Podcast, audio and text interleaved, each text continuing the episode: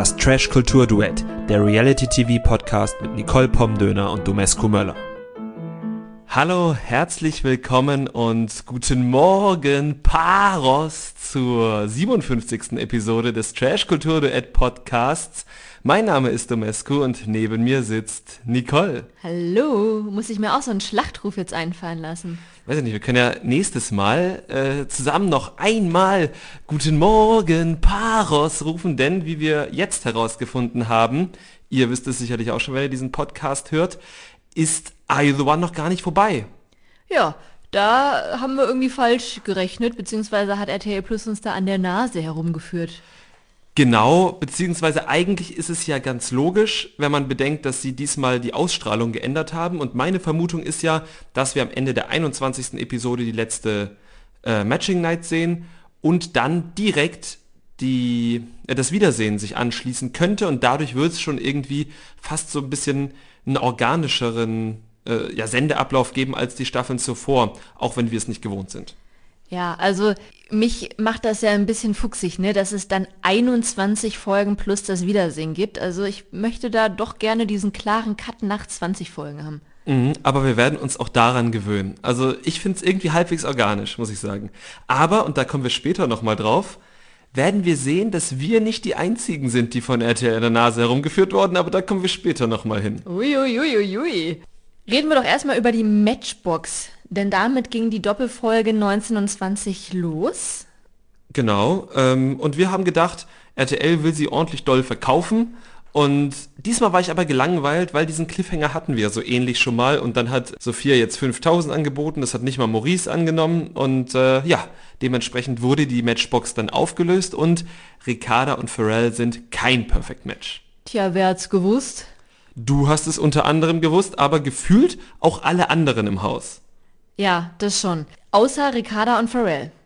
Ja, die waren sich ja eigentlich dann doch recht sicher, dass es hätte sein können. Aber sie waren sich vorher auch schon mal sicher, dass es nicht hätte sein können. Ja, sie waren sich auf jeden Fall sicher, dass es die einzige Möglichkeit war, zu rechtfertigen, warum sie unbedingt nochmal aufs Date wollten. Es waren dann auf jeden Fall alle frustriert, zum einen, weil es kein Perfect Match war, zum anderen, weil sich dadurch eben dann noch mehr herauskristallisiert hat, dass es ja so eine erschlichene Matchbox war und das eigentlich ein anderes Couple, wie zum Beispiel Selina und Luca, die auch übrigens kein Perfect Match sein werden, wie ich schon weiß, äh, da reingepasst hätten. Und dementsprechend haben sich viele Leute aufgeregt. Wen ich hier lobend erwähnen möchte, ist einmal Felix, der sich ja irgendwie immer mehr zu jemandem mausert, den ich eigentlich ganz gerne im Fernsehen habe. Ich war so ein bisschen skeptisch, aber ich habe ihn bisher eigentlich ganz gerne zum Fernsehen. Da war er so ein bisschen der Landeswahlleiter und hat dann so gesagt, naja, aber jetzt wissen wir das, Ergebnis ist abgehakt, amtliches Endergebnis und jetzt machen wir weiter. Fand ich da ganz erfrischend in der Situation. Er hat sich auf jeden Fall nicht von diesem männlichen Dominanzgehabe anstecken lassen, was da andere zur Schau getragen haben. Ja, eben, und das finde ich immer ganz gut. Was man jetzt in dieser Doppelfolge auch sehr, sehr deutlich gemerkt hat, ist, dass die alle oversexed and underfucked sind. Ah, sehr schön gesagt. Wer hat das nochmal gesagt? Das war nicht der Wovi, ne? Ähm, also ich kenne das Zitat nur von unserem gemeinsamen Freund Erik. Schöne Grüße an dieser Stelle. Ich weiß nicht, von wem du es eigentlich gehört hast. Ja, also wahrscheinlich war nicht Erik der Urheber und wahrscheinlich auch nicht Klaus, Klaus Wowereit. Der hat was anderes mit sexy gesagt. Arm, aber sexy. Berlin ist arm, aber sexy und ja. das, das stimmt. Berlin ist oversexed and underfucked. Würde auch passen. Ja, das stimmt. Aber ansonsten Grüße gehen raus nach Frankfurt oder. Gut, trifft auf jeden Fall trotzdem auf die Teilnehmenden zu, auf fast alle würde ich sagen, obwohl es ja auch schon so ein bisschen Sexy Time gab in der Villa. Aber ja, Micha und Anna waren ja eigentlich so die Einzigen, die das so richtig ausgelebt haben. Ja, obwohl das stimmt nicht. Es gab schon sehr, sehr viel Sexy Time mhm. in der Villa, aber halt eben nicht genug, ne? Genau, und nicht für alle. Maurice wurde dann ja von Ricarda und Gina arg in Versuchung geführt, konnte sich der Oma wegen äh, gerade noch so aus dem Boom Boom Room retten. Das war halt schon wieder so eine Situation, wo man sagen muss, wenn Ricarda männlich gewesen wäre und Maurice weiblich, dann wäre das wirklich brenzlig, sag ich mal. Das muss man tatsächlich sagen. Also sie hat ja, glaube ich, wörtlich gesagt, naja, das wollen wir doch noch mal sehen, ob der nicht will. Aber in der weiblichen Stimme und dann klingt es halt für unsere Ohren, die lange Zeit anders konnotiert wurden, gleich ungleich weniger eklig, aber es ist halt genauso eklig, ne? Es ist genauso eklig, es ist alles gut gegangen, also Maurice schien die Handmassage, dann die später folgte auch noch sehr genossen zu haben. also es schien jetzt alles wirklich mit Konsent abgelaufen zu sein und so, aber es zumindest in dem Zusammenschnitt war das schon teilweise sehr kritisch, wenn man gesehen hat, wie er meinte, nee, ich will das nicht. Gina dann ja auch beleidigt war und meinte, äh, äh, wenn ich will, der hat schon. Und Ricarda halt dann trotzdem da in die Vollen gegangen ist. Aber ähm, ja, ich weiß nicht, warum immer Leute ein Problem mit Consent haben, aber in dem Fall ging es ja gut. Es sind fast alle dann zu ihrem Vergnügen gekommen. Also ich glaube, Ricarda selbst hatte jetzt eher diesen also sie hat Maurice eher zum Glück verholfen, hat jetzt selber gar nicht so viel abbekommen, aber schien ihr ja trotzdem gefallen zu haben. Stimmt. Ich fand es aber auch irgendwie ein bisschen witzig, dass Maurice dann auch später in der Matching Night noch gesagt hat, ja hier, ähm, ne, ich wollte ja nicht wegen Oma und ja, dann gab's ja noch den Handjob. Ja, und ich hoffe jetzt, dass die Oma das nicht versteht. Und da habe ich mir ja schon kurz gefragt, was glaubt er eigentlich, wie die Oma und der Opa seine Mama oder seinen Papa gezeugt haben? Also ich glaube, die Oma ist schon durchaus ganz vertraut mit dem, was da Männer so in ihrer Unterhose haben. Ich glaube auch. Also die Bilder waren ja auch, es ist ja auch nicht so, dass da irgendwie ein Text gesprochen wurde, den die Großeltern von Maurice möglicherweise wegen einem etwaigen Migrationshintergrund nicht verstehen konnten, sondern die Bilder haben ja wirklich für sich gesprochen. Ne? Ja, aber das ist halt wieder so dieses Heiligenbild, ne? Mutter und Oma, die haben mit Sex nichts zu tun. Das sind alles hier heilige Mutter Maria und die Kinder kommen maximal noch vom Storch. Ich habe gerade überlegt, wie ich einen Storch nachmachen könnte, aber ich habe keine Ahnung, wie man einen Storch nachmacht, also lassen wir das jetzt so stehen, das Storchenbild. Sehr gut. Aber hatten ja auch nicht nur Maurice und Ricarda ihren Spaß, auch Isabelle und Gina hatten Spaß. Ich glaube miteinander, aber eben auch mit Männern. Gina hat Max seinen ersten Kuss in der Villa verpasst. Oh, das war dann jetzt aber schon bei der, bei der ähm, Krankenschwesterparty, ne? Oh ja, stimmt, das habe ich unterschlagen. Es gab eine Krankenschwester, eine sexy Krankenschwesterparty. Ja, die gibt's ja jedes Mal, würde ich sagen. Ich tippe, das war jetzt das erste Mal in dieser Staffel, aber es würde mich auch nicht wundern, wenn es vielleicht schon das zweite Mal in dieser Staffel gewesen ist oder wäre. Jedenfalls hat Gina dann quasi Max den ersten Kuss verschafft. Isabelle hat mit Calvin geknutscht oder wie du, ja, wie du schon richtig gesagt hast, es war schon rumlecken. Also, das waren so Geräusche, wenn ich im Zug gesessen hätte und die Leute hinter mir hätten diese Geräusche produziert, dann hätte ich meine Noise Cancelling Kopfhörer aufgesetzt und trotzdem noch gewürgt. Sehr gut. Ja, du bist da, bist da sensitiv, ne? Ja, aber das war, es war, also gibst du, das war schon Schmatzen auf allerhöchstem Niveau. Das war auf ganz hohem Niveau. Etwas weniger schmatzend war es dann zwischen Isabelle und Maurice. Äh, dafür hat es aber dann zwei junge Herren aufgeregt, und zwar Martin und Luca. Die waren nicht sonderlich amused darüber, dass Isabelle mit Maurice geknutscht hat. Und vorher noch mit Calvin, aber ich glaube, mit Maurice hat die mehr gestört. Vielleicht haben sie das mit Calvin auch nicht mitbekommen. Das kann auch sein. Ja, oder weil Martin halt auch einfach dieses Kriegsbeil mit Maurice am Laufen hat, mhm. dass, äh, der das dann einfach da schlimmer fand. Aber er fand es ja auch gar nicht von Maurice schlimm, sondern von Isabelle. Das war halt wieder so dieses klassische, klassische Slut-Shaming.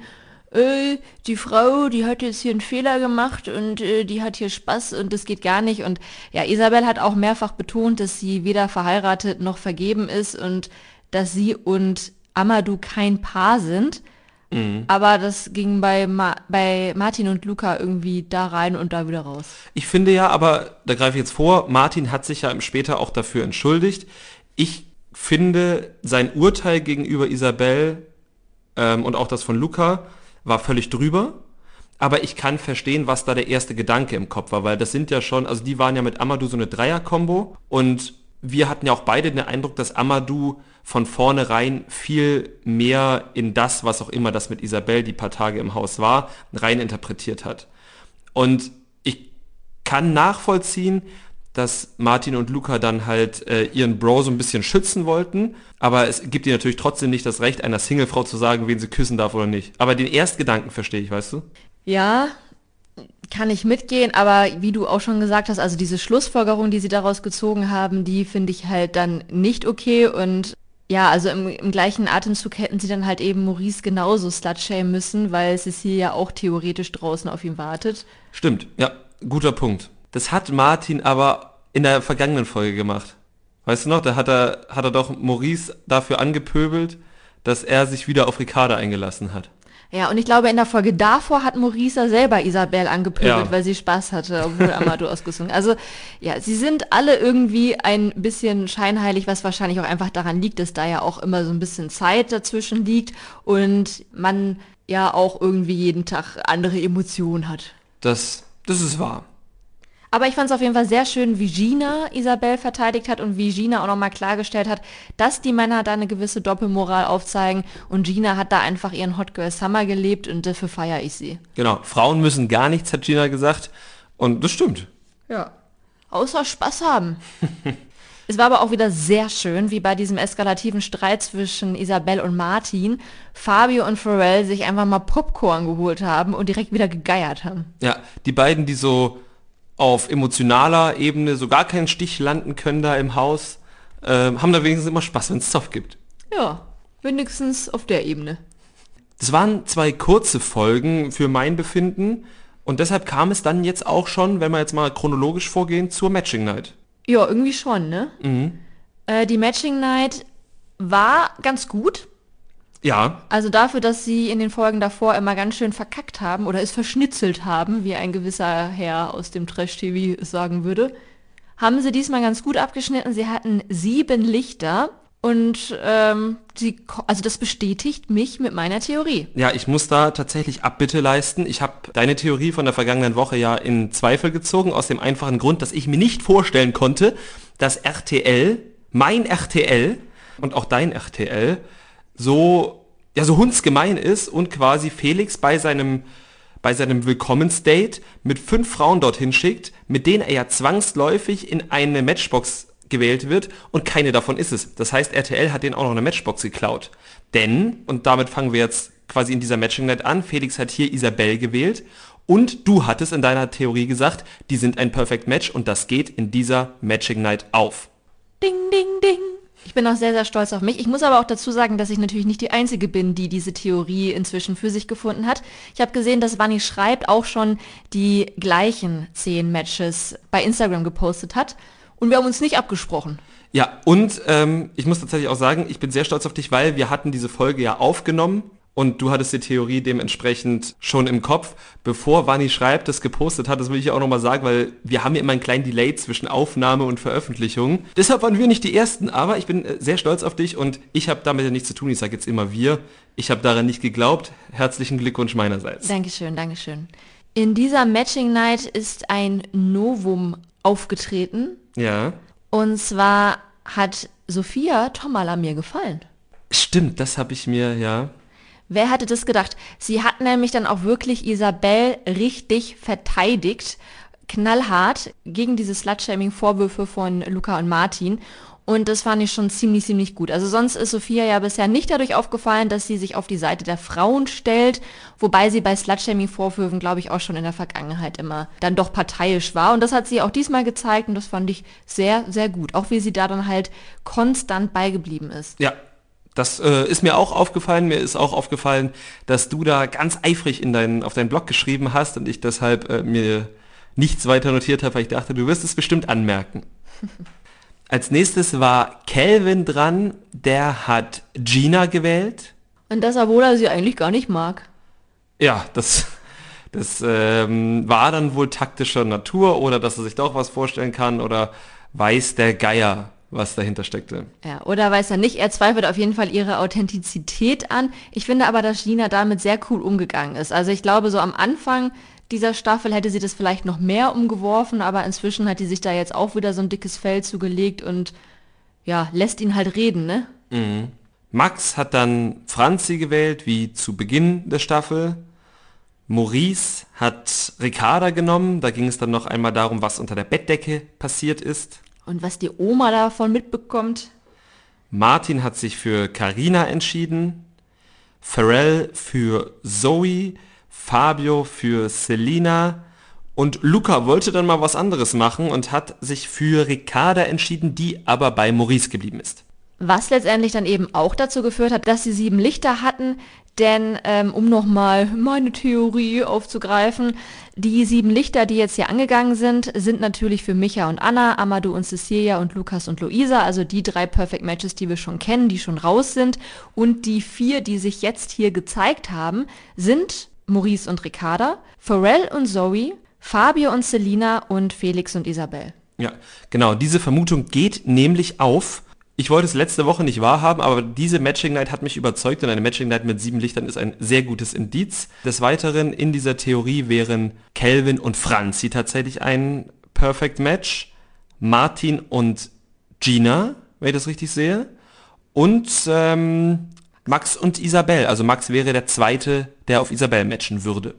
Ja, es fühlt sich immer noch sehr unrealistisch an, aber Isabelle ist ja eigentlich auch so eine ruhige Person, ne? Also, why not, wenn man jetzt von den RTL-PsychologInnen ausgeht? Ja, und in den vergangenen Jahren haben wir ja auch gesehen, dass es nicht immer komplett logisch sein muss. Vieles von dem, was jetzt in, auf unserer Liste steht, fühlt sich einfach wirklich merkwürdig an, würden wir nie so sagen. Aber wenn die Excel-Liste es bisher sagt, haben wir im Moment einfach keinen anderen Anhaltspunkt, als zu sagen, so ist es.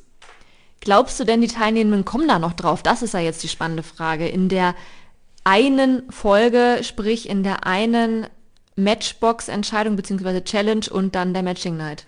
Also wir wissen jetzt ja schon, wer in die letzte Matchbox geschickt wird und wir wissen oder wir ahnen auch schon, was da rauskommen wird.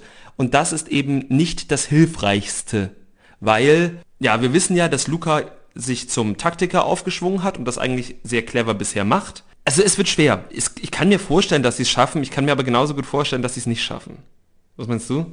Ja, also ich finde es auch schwer, weil für uns ist es ja recht einfach dann jetzt mit all dem, was wir bis hierhin wissen, dass wir das alles ausschließen können, dass wir hin und zurück rechnen können, das können die alle nicht. Also ich bin schon sehr beeindruckt von Luca, dass er überhaupt dann jetzt schon das so eingrenzen kann. Also er hat selber schon gesagt, Calvin und Gina, Ricarda und Maurice und Max und Franzi, von den dreien kann nur ein Paar tatsächlich ein Perfect Match sein. Mhm. Und genau das ist ja der Schlüssel. Ne? Also wenn sie das rausfinden, dass es eben Maurice und Ricarda sind, dann müssen sie eben bei Calvin und Gina und bei Max und Franzi versuchen zu drehen. Und dann würden sie eben vielleicht auf die richtige Lösung kommen, eben auch äh, mit Ma Martin und Karina. Aber das sagt sich jetzt so einfach die wissen ja nicht, dass die anderen sieben richtig waren. Also welche von den anderen sieben richtig waren. Genau, ihre Schlüsse, die sie daraus gezogen haben, war schon, wir müssen versuchen, diese Paare, bei denen wir was ausschließen wollen, in die Matchbox zu bekommen. Und entsprechend haben sie sich bei der Challenge auch aufgestellt. Nur diese Challenge barg so ihre Risiken. Die Challenge hieß Schätzchen und es ging darum, dass die Männer immer eine Aufgabe durchführen mussten und die Frauen mussten vorher das bestmögliche Ergebnis schätzen, was die Männer erreichen konnten. Genau, und äh, der Mann, dessen Frau das höchstmögliche Gebot angegeben hat, der musste die Aufgabe dann auch aufführen. Das heißt, es war auch darauf ausgelegt, dass es schon irgendwie krasse, krasse Sachen sein werden.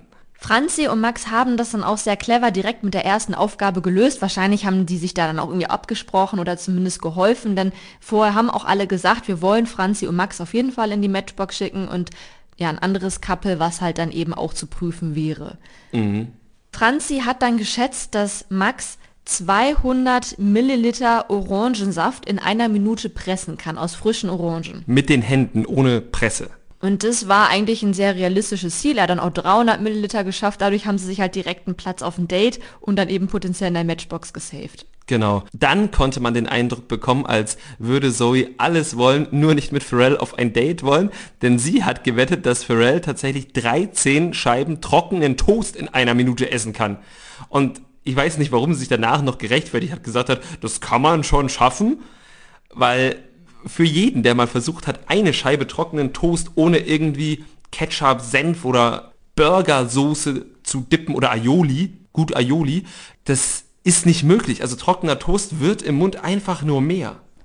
Ja, das war Zoe wohl nicht so ganz bewusst oder es war ihr bewusst und sie wollte halt wirklich einfach nicht aufs Date. Luca hat es ja später auch nochmal gesagt, ja hier Pharrell, warum regst du dich überhaupt so auf? Du solltest eh nicht in die Matchbox.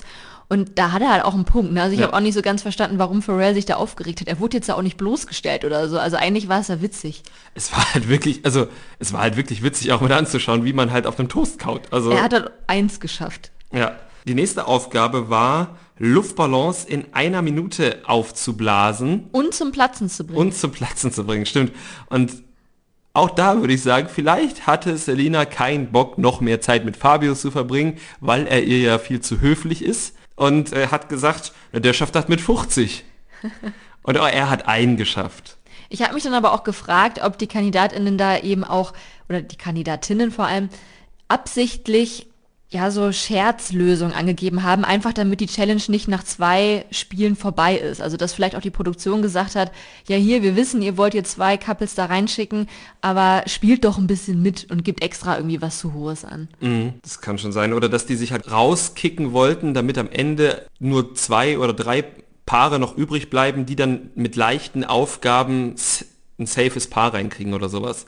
Das hat Ricarda allerdings nicht so gut hinbekommen, denn äh, wer schon mal in, im Skiurlaub oder in NRW in einer Kneipe war, wird dieses Nagelspiel kennen. Und ja, Ja, da schlägt man Nägel, die schon in einem Baumstamm stecken, mit einem Hammer dann da rein. Da rein. genau. Und ähm, Ricarda hat gedacht, Maurice würde 20 innerhalb von einer Minute schaffen. Hat er nicht. Aber er hat schon recht viele geschafft, würde Ja. ich sagen. Also es war jetzt schon nicht schlecht. Also ne? es wurde nicht gezählt, aber 8 bis 12, hätte ich jetzt gesagt, waren schon zumindest fast drin. Dann wäre jetzt halt die Frage, also die, die haben immer noch so einen Zentimeter rausgeguckt, was man so gesehen hat. Und er hat den Hammer auch so komisch gehalten. Also man muss den Hammer ja weit hinten halten, damit die Kraft größer ist. Und er hat ihn so vorne gehalten. Aber er ist ein muskulöser Mann, er schafft das auch, wenn die, wenn die Kraftübertragung oder Impulsübertragung nicht groß genug ist. Willst du damit sagen, mit der richtigen Technik hättest du 20 Nägel in einer Minute geschafft? Nein, überhaupt nicht. Ich hätte sieben, sieben vielleicht geschafft, wenn ich gut gezielt hätte. Aber das gute Zielen wäre vielleicht das Problem gewesen. Aber ja, es, es hat nicht geklappt. Es war auch überhaupt viel zu viel. Ricarda war der Meinung, ihr Vater hätte es vielleicht geschafft. Hätte dein Vater es geschafft? Nee, mein Vater hat das, glaube ich, nicht in Kneipen gespielt. Mm, Aber dein Vater ist gut im Handwerken. Ja, das stimmt. Ich hätte, glaube ich, eine geschafft und dann irgendwie so drei, die so schief sind. Ja, okay. Ich hätte wahrscheinlich auch eher drei und drei und vier, die schief sind, weil, ja. Also es ist auf jeden Fall kein einfaches Spiel. Ricarda hat völlig überpaced und dementsprechend sind auch Maurice und Ricarda nicht aufs Date gefahren.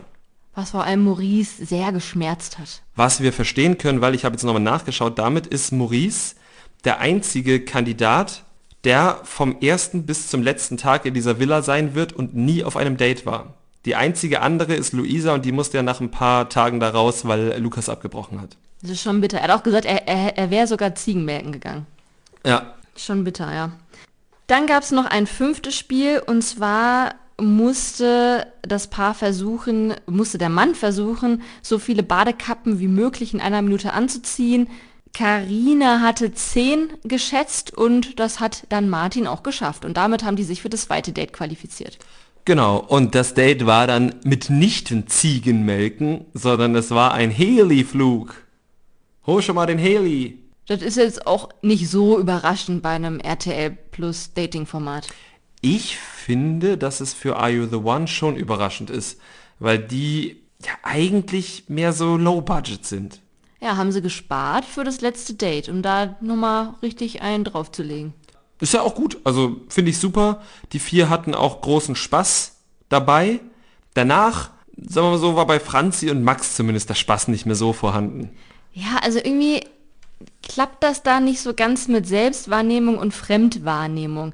Also sie haben dann auch nochmal darüber gesprochen, was die sich denn für einen Partner bzw. eine Partnerin bzw. eine Beziehung wünschen und da lagen die einfach sehr weit auseinander. Also so richtig weit. Ne? Ja, also Max sucht halt so die Liebe ruhige und Franzi sucht, also erst meinte sie, sie sucht einen Beschützer. Da habe ich mich kurz gefragt, warum? Weil Franzi war ja diejenige, die zur Bundespolizei wollte. Also warum braucht sie einen Beschützer, wenn sie doch selber Polizistin werden will? Aber dann hat sie gesagt, sie sucht einen Bad Boy und dann habe ich mir gedacht, ah, deswegen ist sie zur Bundespolizei gegangen. Oder wollte sie? Weil sie dann die Bad Boys sich klar machen kann. Ja. Also es geht immer noch nicht so ganz mit diesem Beschützerding auf. Vielleicht hat sie das verwechselt und sie will eigentlich die Beschützerin sein. Dann würde es aber wiederum mit dem Max ganz gut passen. Ja. Aber irgendwie, also da, sie ist sich, glaube ich, noch nicht so ganz sicher, auf welcher Seite der Kriminalität sie stehen möchte. Das stimmt. Ähm, ich hatte mich ja auch noch gefragt, jetzt wo du das mit der Bundespolizei angesprochen hast, sie hat, als sie beim Bachelor war, das ja so komisch verklausuliert gesagt, dass sie zur Polizei geht oder sowas, als würde sie dort hingehen und vielleicht wäre sie ja dort hingegangen, um einen Beschützer zu suchen. Weißt du? Weil sie ja, ja, gut. Das ist. Es, es geht auf jeden Fall nicht so ganz auf. Also irgendwas mit Beschützern und Kriminellen und Polizei. Das ist, ist das, was Franzi offenbar sucht. Ja. Für Franzi war auf jeden Fall klar, dass Max es nicht ist, was sie sucht, dass sie kein Perfect Match sind und obwohl sie das eigentlich recht deutlich gezeigt hat, wie ich finde, kam das bei Max nicht an. Also der war auch nach dem Date noch überzeugt davon, dass sie ein Perfect Match sein könnten. Ja, also daran hat man aber auch gesehen, dass die Ansage, die sie ihm in Show 2 gemacht hat, du bist der einzige Mann, mit dem ich hier keinen Spaß haben kann, in der Härte auch nötig war oder nötig gewesen ist, weil Max diese Ansagen in dieser Folge nicht so richtig kapiert hat. Und du hast es, glaube ich, schon mal in diesem Podcast erwähnt. Er sieht in ihr die ruhige, obwohl sie das nicht ist. Und das ist ja was relativ problematisches, was wir in der letzten Promi-Staffel schon bei ähm, Josua und der Freundin von Franzi. Genau, ja, Sarah. Sarah, genau. Da hatten wir ja schon mal diesen Full Circle Moment. Ja, genau, den hatten wir schon. Das haben wir jetzt hier wieder gesehen.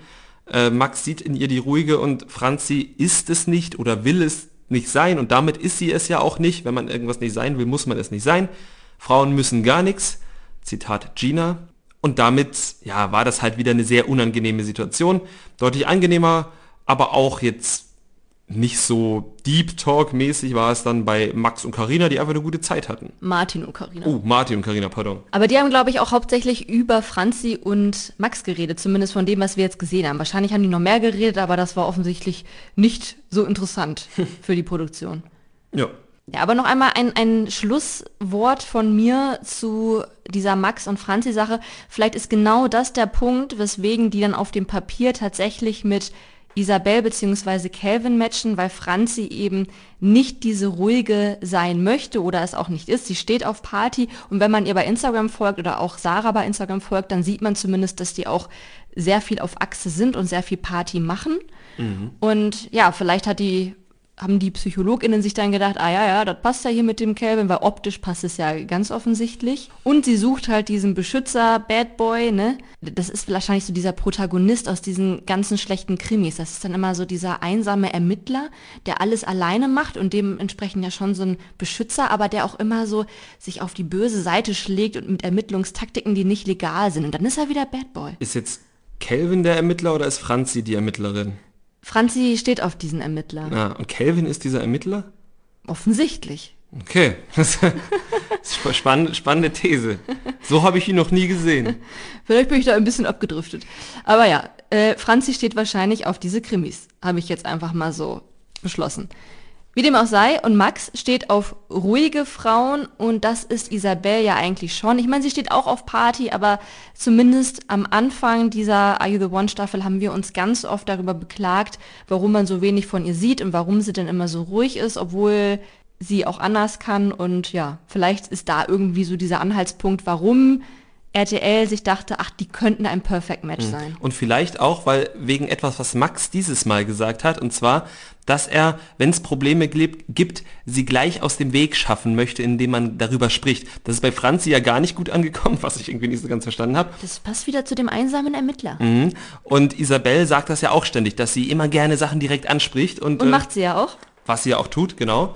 Und ja, vielleicht ist das, äh, reicht das den PsychologInnen von RTL ja manchmal schon. Ja, ich würde sagen, wir haben blau und schlau gelöst.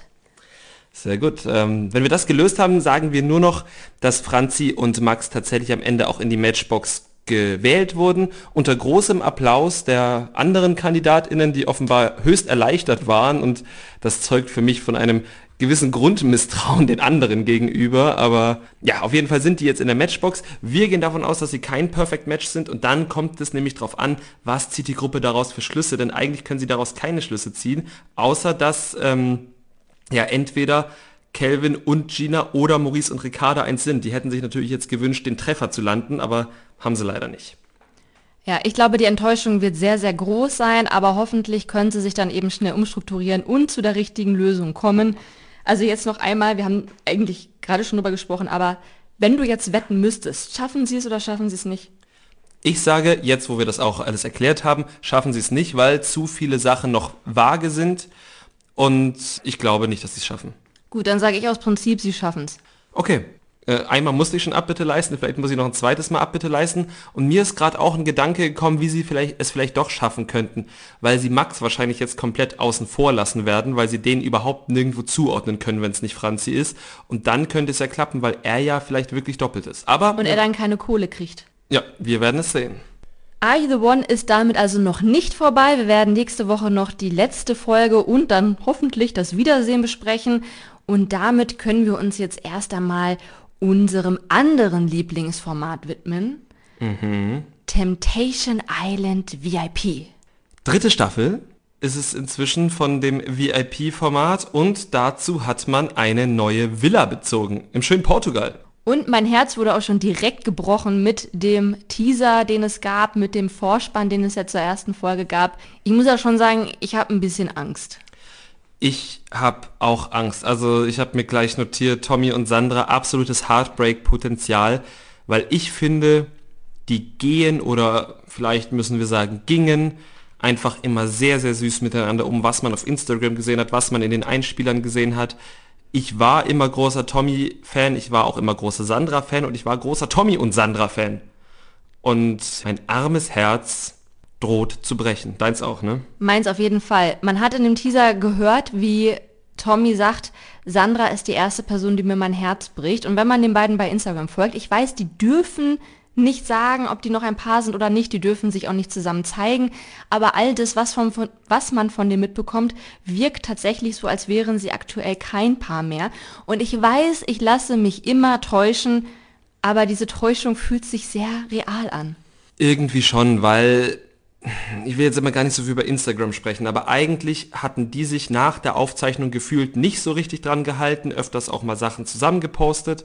Und dann gab es irgendwie einen kleinen Bruch und inzwischen, ich habe heute auch mal geschaut, ein drei Tage altes Bild von Sandra hat Tommy nicht geliked. Ich weiß, das ist alles totaler Bullshit, was ich hier rede. Das klingt halt, als wäre ich Promi-Flash. Da liked jemand ein Foto nicht und dann ist es die Trennung. Aber ich habe einfach so eine Angst um die beiden. Ich habe wirklich so eine Angst um die beiden, dass ich mir da wirklich Sorgen mache. Ich wollte dich eigentlich fragen, bei welchem Paar von den Vieren du es jetzt am schlimmsten fändest, wenn die sich trennen, aber die Frage hast du, glaube ich, gerade beantwortet. Das ist Tommy und Sandra, klar. Wie ist es denn bei Gigi und Michelle? Glaubst du, dass es überhaupt noch eine Chance gibt, dass sie als Paar herausgehen? Ähm, nein, weil ach, aus so vielen verschiedenen Gründen einfach. Ich meine, die gehen da rein, als sie sich vorgestellt haben, hat Michelle gesagt, das Vertrauen ist völlig im Arsch. Wir sind hier, um es wieder herzustellen. Und dann sage ich mir, uh, gut, dass ihr beide noch Geld für dieses Format bekommt, aber Temptation Island ist wirklich kein Format, um Vertrauen wiederherzustellen. Also ist es schon schwer genug, wenn man noch ein bisschen hat und überprüfen will, ob das okay ist. Aber um Vertrauen wiederherzustellen, ist es nicht das richtige Format. Nee, da sollte man vielleicht eine Paartherapie machen.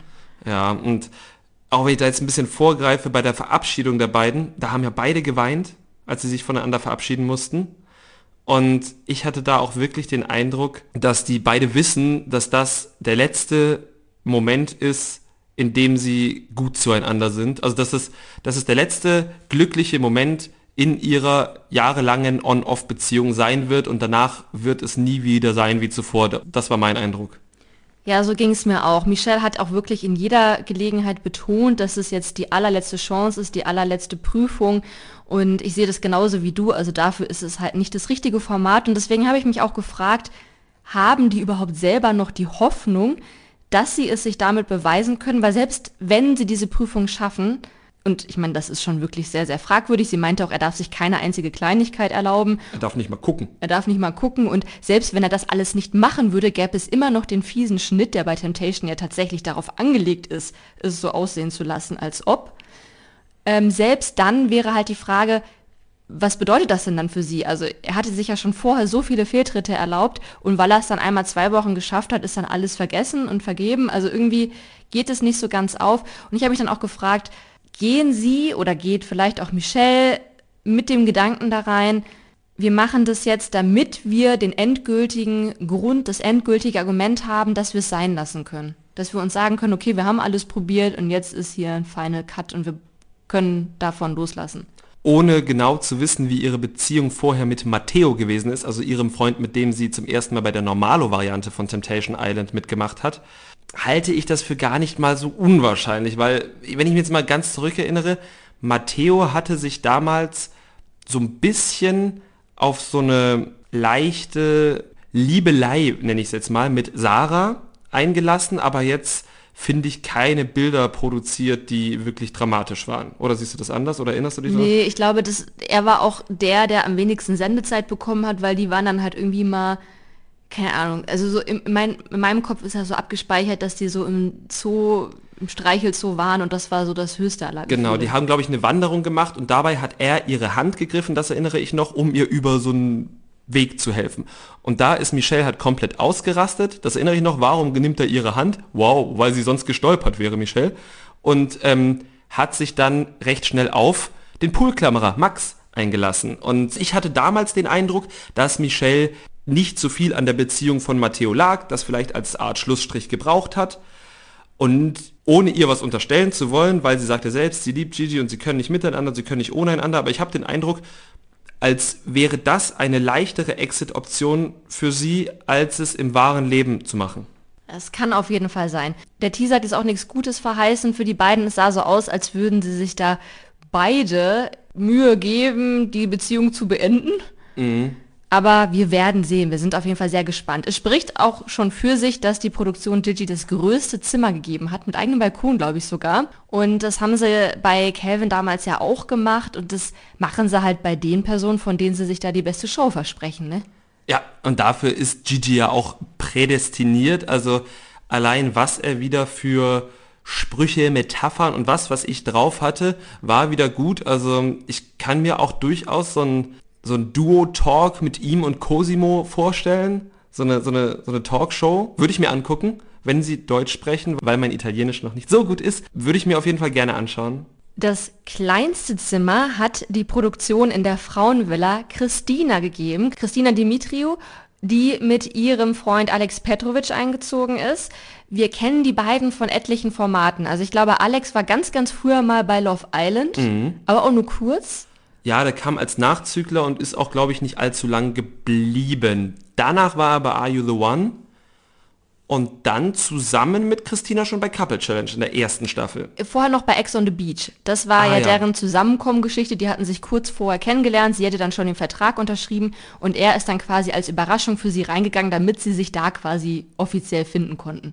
Stimmt, ja. Christina kennen wir auch wieder von Temptation Island, also ähnlich wie bei Michelle. Sie war in der allerersten Staffel dabei mit Salvatore. Oh ja, das war toll. Das war noch bevor Salvatore danach bei Paradise Hotel den Ruhrpott-Kick gemacht hat. Ja, und bevor er Christina bei Ex on the Beach den allerletzten Drink gemacht hat. Ja, stimmt. Das war, das war oh, Salvatore, ne?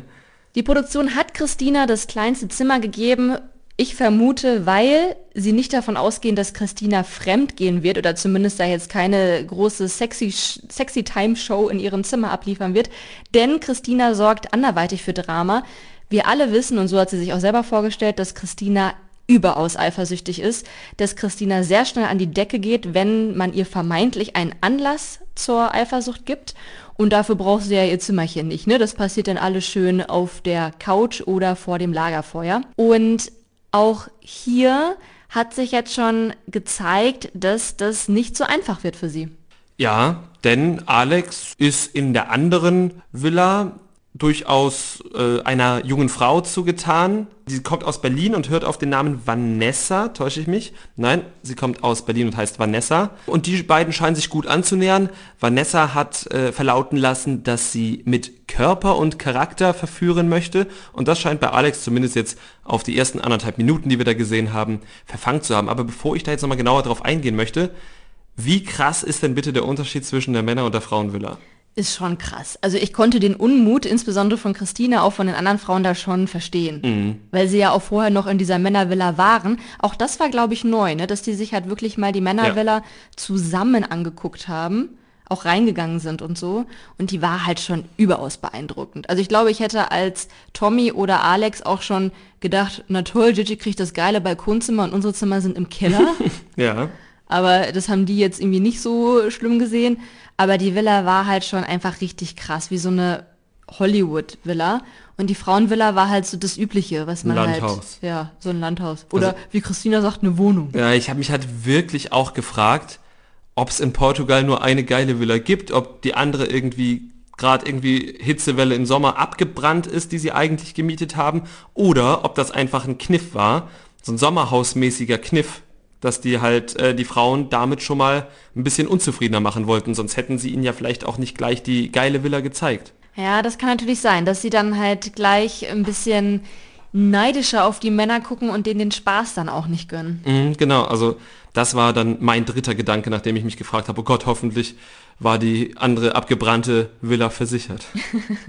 Christina ist leider jetzt in dieser kurzen Vorstellung auch schon mir negativ aufgefallen. Es war jetzt aber keine große Überraschung, denn wer die erste Staffel Temptation Island geschaut hat, wenn nicht, kann ich sehr empfehlen, oder auch sie bei Ex on the Beach gesehen hat, der weiß, dass Christina auch sehr zum Slut-Shaming neigt. Also mhm. sie hat selber auch nochmal gesagt, sie vertraut, also sie vertraut Alex irgendwie nicht so wirklich, weil sie hat Vertrauensprobleme, aber sie würde ihm jetzt auch nicht wirklich zutrauen, dass er sie betrügt, aber sie traut es eben den Frauen zu und bezeichnet Frauen dann auch als die Dreckigen und ja, greift da einfach sehr tief in die Slut-Shaming-Kiste. Mhm.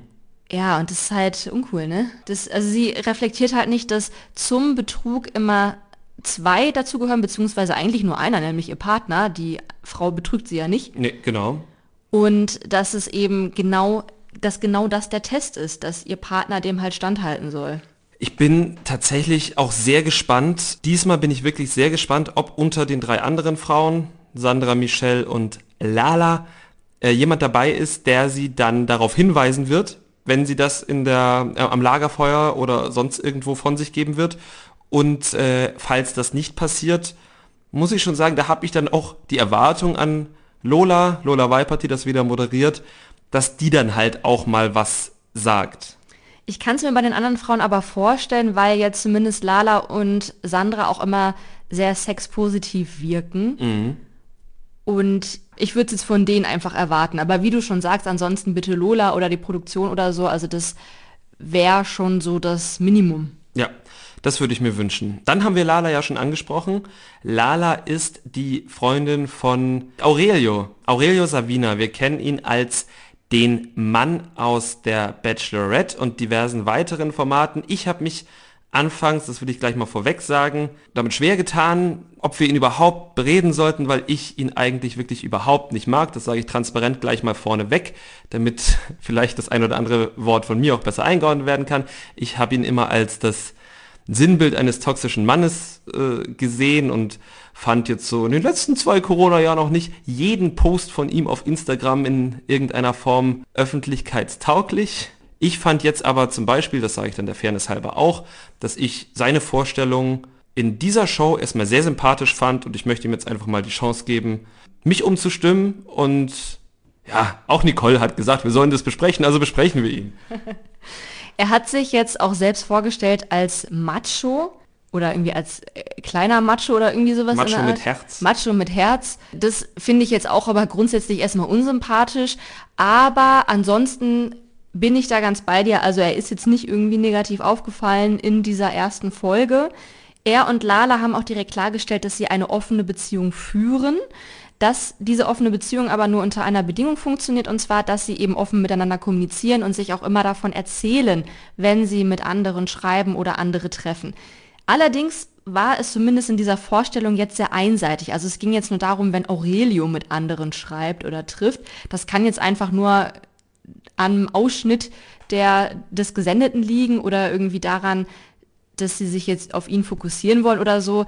Ich bin gespannt, wie sehr das jetzt noch besprochen wird, ob jetzt Lala auch Teil, also aktiver Teil dieser offenen Beziehung ist. Ich glaube das fest, weil ähm, sie selber ja gesagt hat, dass für sie Monogamie oder sexuelle Monogamie kein, ähm, kein, Stimmt. kein Konzept ist oder kein Konzept, woran sie glaubt. Ich glaube, dass wir meistens diese Ausschnitte sehen, weil Aurelio eben die bekannte Person ist und die Produktion versucht eben diese bekannte Person ins Fernsehen zu bringen und Lala kennt halt noch niemand. Ich bin aber vielleicht schon sehr gespannt, was wir von ihr noch sehen.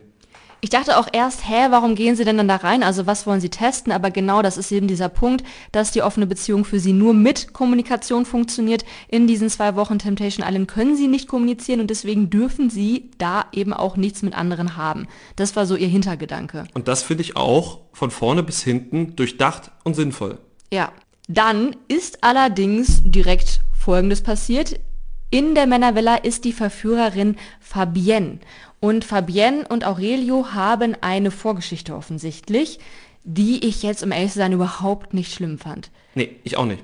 Erst einmal, wer ist Fabienne? Ich habe ja ein bisschen recherchiert, weil sie kam mir sofort bekannt vor. Und Fabienne war 2017 beim Bachelor bei Sebastian Panek, Ah, ist aber schon in Folge 3 rausgeflogen.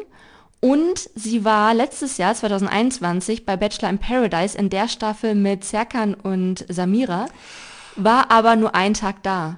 ah, Sie hat keine einzige Rose bekommen und musste dann halt direkt wieder gehen. deshalb kam sie mir so bekannt vor. Ja, und das findet man jetzt auch nicht auf ihrem Instagram-Kanal. Also vielleicht, ja, will sie das jetzt gar nicht so groß verbreiten, weil sie war in beiden Formaten nur sehr kurz und das eine liegt ja auch schon lange zurück.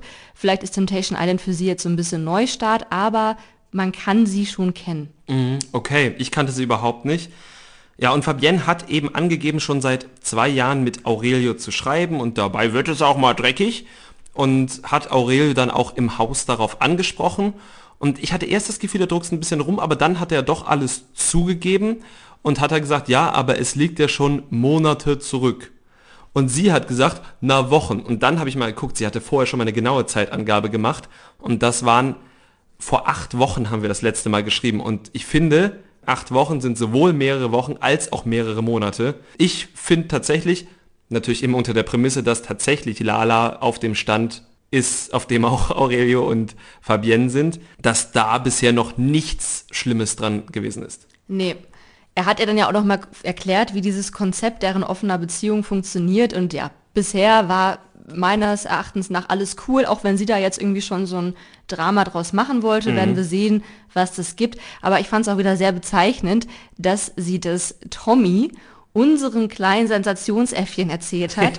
Und man hat im Schnitt perfekt gesehen, warum Tommy und Sandra so gut zusammenpassen. Denn direkt danach hat man gesehen, wie Sandra über Michelle und Gigi gesagt hat, oh ja, ich glaube ja nicht, dass Gigi ihr treu bleiben wird. Naja, so ein paar Probleme sind ja immer gut, wenn es nicht meine eigenen sind. Ja, und dabei hat sie ganz schön gelallt. Es war auf jeden Fall so ein classy Sandra und ein classy Tommy-Moment. Deswegen passen die so gut zusammen. Kurze Prognose vielleicht äh, zum Ausblick. Welche Paare schaffen es? Also Tommy und Sandra, sage ich, müssen es schaffen, müssen es unbedingt schaffen, damit mein Herz nicht bricht und deins auch nicht. Ja, ich habe leider ein schlechtes Gefühl bei denen. Gigi und Michelle glaube ich fest, dass sie es nicht schaffen werden, auch wenn sowohl Aurelio als auch, naja, so halb Tommy gesagt haben, dass sie auf ihn aufpassen wollen. Ich glaube, Tommy hat da schon von vornherein verkackt. Ja. Der hat selber einfach viel zu viel Spaß. Bei Aurelio und Lala kann ich es mir aktuell vorstellen, dass sie schaffen. Ich kenne die halt nicht und man hat bisher noch nicht so viel von denen gesehen. Und sie scheinen ja irgendwie auch eh ein recht kommunikatives Beziehungsmodell zu haben. Und dann haben wir noch Alex und Christina. Hier finde ich es ganz schwierig einzuschätzen, weil Christina da eben so impulsiv ist. Und wenn Alex sie dann zwischendurch nicht irgendwie beruhigen kann, kann ich mir schon vorstellen, dass sie sich da in zwei Wochen sehr hineinsteigert, er ihr vielleicht auch wirklich Grund dazu gibt. Ja. Auf der anderen Seite könnte ich mir vorstellen, dass wenn die getrennt aus dem Format rausgehen, sie danach vielleicht wieder zusammenfinden könnten, wenn sie halt wieder in einem normalen Umfeld sind. Und gute Prognose. Gute Prognose. Ich schließe mich da jetzt einfach mal völlig an, außer dass ich sage, nein, Tommy und Sandra sind noch zusammen, weil ich das einfach nicht wahrhaben möchte. Und wenn du dann nichts mehr hast, dann weise ich einfach nochmal darauf hin, dass wir jeden Sonntag natürlich auch auf unserem Instagram-Kanal Trashkulturduett Memes posten. Dort könnt ihr uns auch gerne schreiben, wenn euch was nicht gefällt, was wir gesagt haben, oder wenn ihr noch eine Anregung habt, irgendwas gesehen habt, was uns nicht aufgefallen ist. Oder wenn euch gefällt, was wir gesagt haben. Oder wenn euch gefällt, was wir gesagt haben. Das könnt ihr natürlich auch gerne auf Spotify hinterlegen, wo ihr uns Sterne vergeben könnt. Auf Apple Podcasts könnt ihr uns Rezension schreiben. Und ihr könnt uns auch eine E-Mail schicken an trashkultur.gmx.de. Und damit bleibt uns nur zu sagen, macht's gut. Bis zur nächsten Woche. Das Trash Kultur Duett, der Reality TV Podcast mit Nicole Pomdöner und Domescu Möller.